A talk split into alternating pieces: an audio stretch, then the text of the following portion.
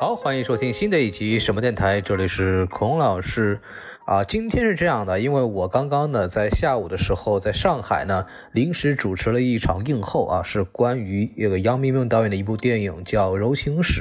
这是杨明明导演的第一部长片。呃，杨明明导演呢，其实是之前的有一部电影叫《长江图》啊，就是杨超导演的电影的这么一个剪辑。然后呢，他还拍了一部短片叫《女导演》，其实得到了很多很多的认识。包括这次呢，带着这个柔情史来跟大家见面，在五月十七号将在全国上映。然后今天呢，就是有这么一个点映活动，然后有朋友呢叫我去做了一个这么一个主持。然后我就突然想起来啊，我们之前在 First 的青年影展上的时候，也就是在西宁。大老师呢，其实看过这部《柔情史》，并且采访过杨明文导演。本来我来之前还想找这个节目说这个想复习一下大老师问了什么好问题，结果突然发现呢，我其实啊根本就没有上传这期节目。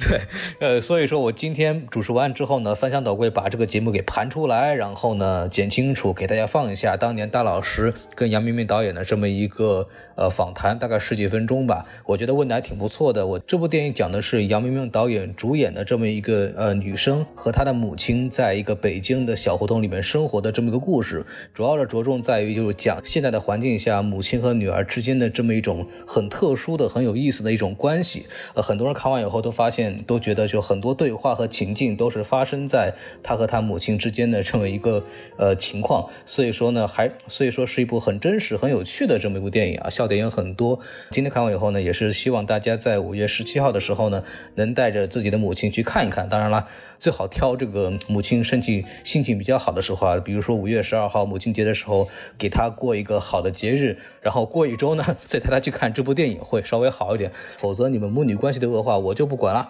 对吧？然后我们来正式进入这次的采访。呃，非常感谢这个杨明明导演接受我们的这个访谈，然后要不您先跟我们的听众朋友打个招呼。什么电台的听众朋友们，大家好，我是导演杨明明。嗯嗯，非常高兴今天能够跟您在这儿聊这个您的这部柔情史。对我是在呃前天的时候看了他在 First 的这个首映，然后自己是非常的喜欢。然后我听到的最多的评论，尤其是来自女生啊，她们最多的感受就是很真实，觉得里面的对话百分之八十甚至百分之百都跟自己的母亲之间进行对话过。所以说特别想知道，您在写这个这个剧本，或者说在创作这个作品的时候，有多少的灵感是来自于真实生活呢？嗯，其实我自身创作的灵感，呃，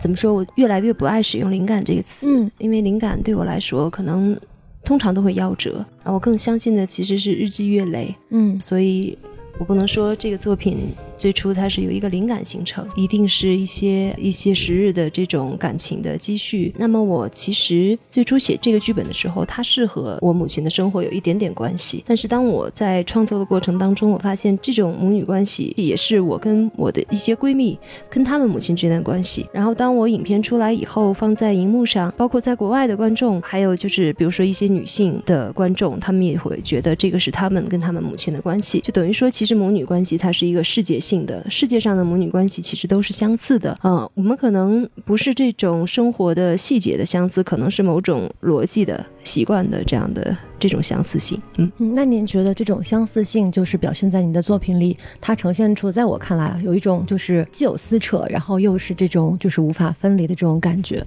那您觉得在作品当中呈现出来这个状态，是你就是最初想要表现的状态，对吗？你指的是就是女儿跟母亲之间这种仿佛相近，但是呢之间有很多对抗。啊，其实我认为重点不在于故事，而是说我想通过一个家庭，就是一对亲密关系来折射整个社会的一个人际关系啊。所以我们所看到的这种撕扯，这种其实都是来源于一种不不安全感，呃导致的这种这种拉扯吧。嗯嗯，对。那么我们刚刚聊到，就是说片中有很多的，就是比如说母女之间的，包括就是母亲和女儿跟各自的这个情人或者说是男朋友之间的这样的不愉快的关系，但是整。部部片子的名字却又叫做《柔情史》，然后英文的名字叫做《Girls Always Happy》。那么在命名这个片名的时候，你是有什么样的考虑呢？嗯，因为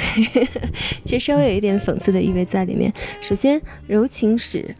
我在就是想出这个名字之前，我我根本就没有故事，我甚至不知道我要拍一个什么样的故事，我甚至不知道这是关于爱情的还是亲情的，我什么都不知道，就觉得名字好听，嗯，但它一定是一个情感充沛的、情感强烈的一个故事，嗯，所以，嗯，所以我觉得还靠得上。然后 Girls Always Happy 就是，其实看完片子，其实看上去每一个女孩好像都不开心，对对，但是它里面会有那种黑色幽默的东西在，嗯，这是为什么我起了这样的一个名字，就是其实都是反着的吧，嗯。嗯，对，其实是因为无望和和柔情，其实都是很多时刻都是同时发生的，这是爱的怎么讲双重性的一个一个解释吧。嗯嗯，非常好。然后，但是另外非常好奇的一点就是，您选择在片中自己出演这个女主角的角色，是出于什么样的考虑？因为，嗯。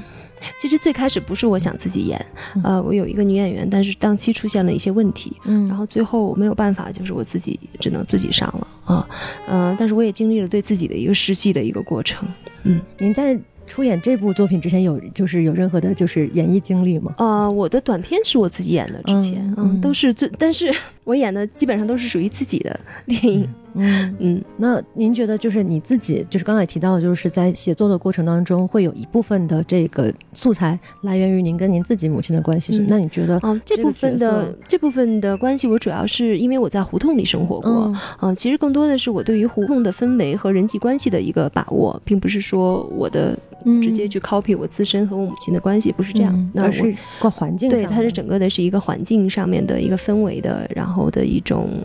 一种胡同里面的人的这种生活逻辑的一个呈现吧。嗯，对。那么就是刚刚聊到胡同嘛，就我们觉得整部片子的感觉就是特别的日常，然后也有一些琐事，包括画面质感给我们的感觉就是甚至有点这种 DV 的质感，或者是电视剧的这种感觉。这是你在刻意选择的吗？或者是说是想通过一种很平时的状态去呈现？一个生活的状态吗？呃，我倒不认为我的呈现的是电视剧的质感，嗯，因为我们中国可能习惯了对于真实的理解，或者认为电影大师的理解就是长镜头，但是不易尽然。我认为的眼中的真实其实是这种快语速的、快分切的这样的一种方式。嗯，它其实如果你仔细看的话，其实有很多场戏，它是，呃，非常充分的调动了就是电影语言，去把这个屋子的整个的这个空间，呃，就是用不一样的方法去展现出来，其实都是有做到的。呃，可能是因为艺术电影。艺术电影本身，它就承担着一个反模式的一个，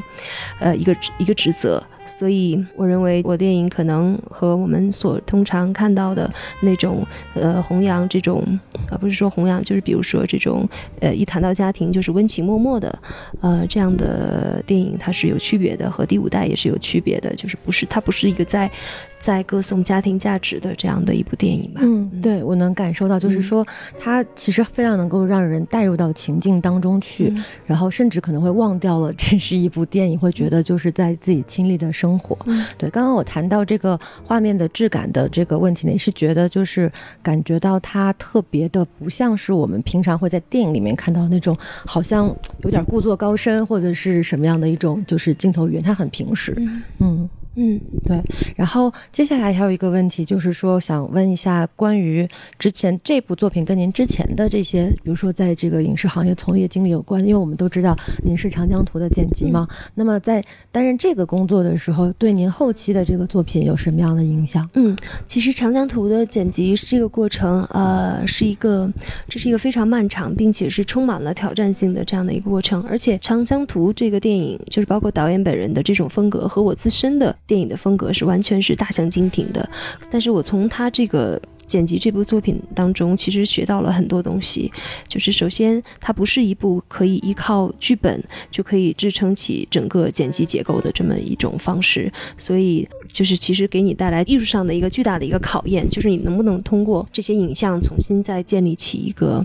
导演心中的。长江图，那么它不是依靠这种社会表层的这种现实的这种魅力去支撑起来的这样的一部电影，它有它的内在的逻辑，有它的这种景观性，也有特别多的，就是呃文学上的一些野心啊，这些其实都是要权衡在电影里面的。呃，一个是这方面，另一方面就是通过这个，我反而抓到了电影的本质。